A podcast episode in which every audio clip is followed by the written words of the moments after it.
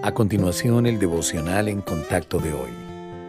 La lectura bíblica de hoy comienza en el versículo 18 de Efesios, capítulo 1, alumbrando los ojos de vuestro entendimiento, para que sepáis cuál es la esperanza a que Él os ha llamado, y cuáles las riquezas de la gloria de su herencia en los santos, y cuál la supereminente grandeza de su poder para con nosotros los que creemos, según la operación del poder de su fuerza, la cual operó en Cristo, resucitándole de los muertos y sentándole a su diestra en los lugares celestiales, sobre todo principado y autoridad, y poder y señorío, y sobre todo nombre que se nombra, no solo en este siglo, sino también en el venidero.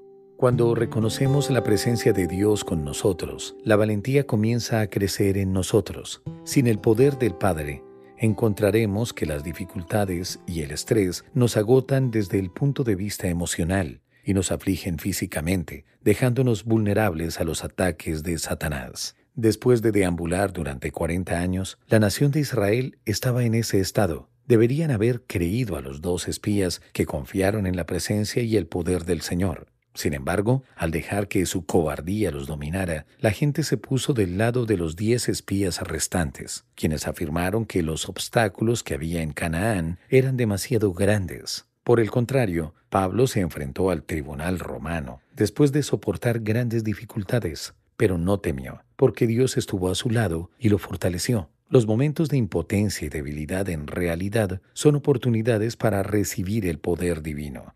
Rendirse a los propósitos de Dios es esencial para desarrollar valentía.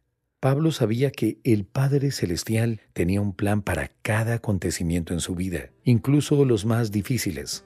En vez de tratar de escapar de las pruebas, aceptemos la manera de actuar de Dios para así encontrar la valentía que necesitamos.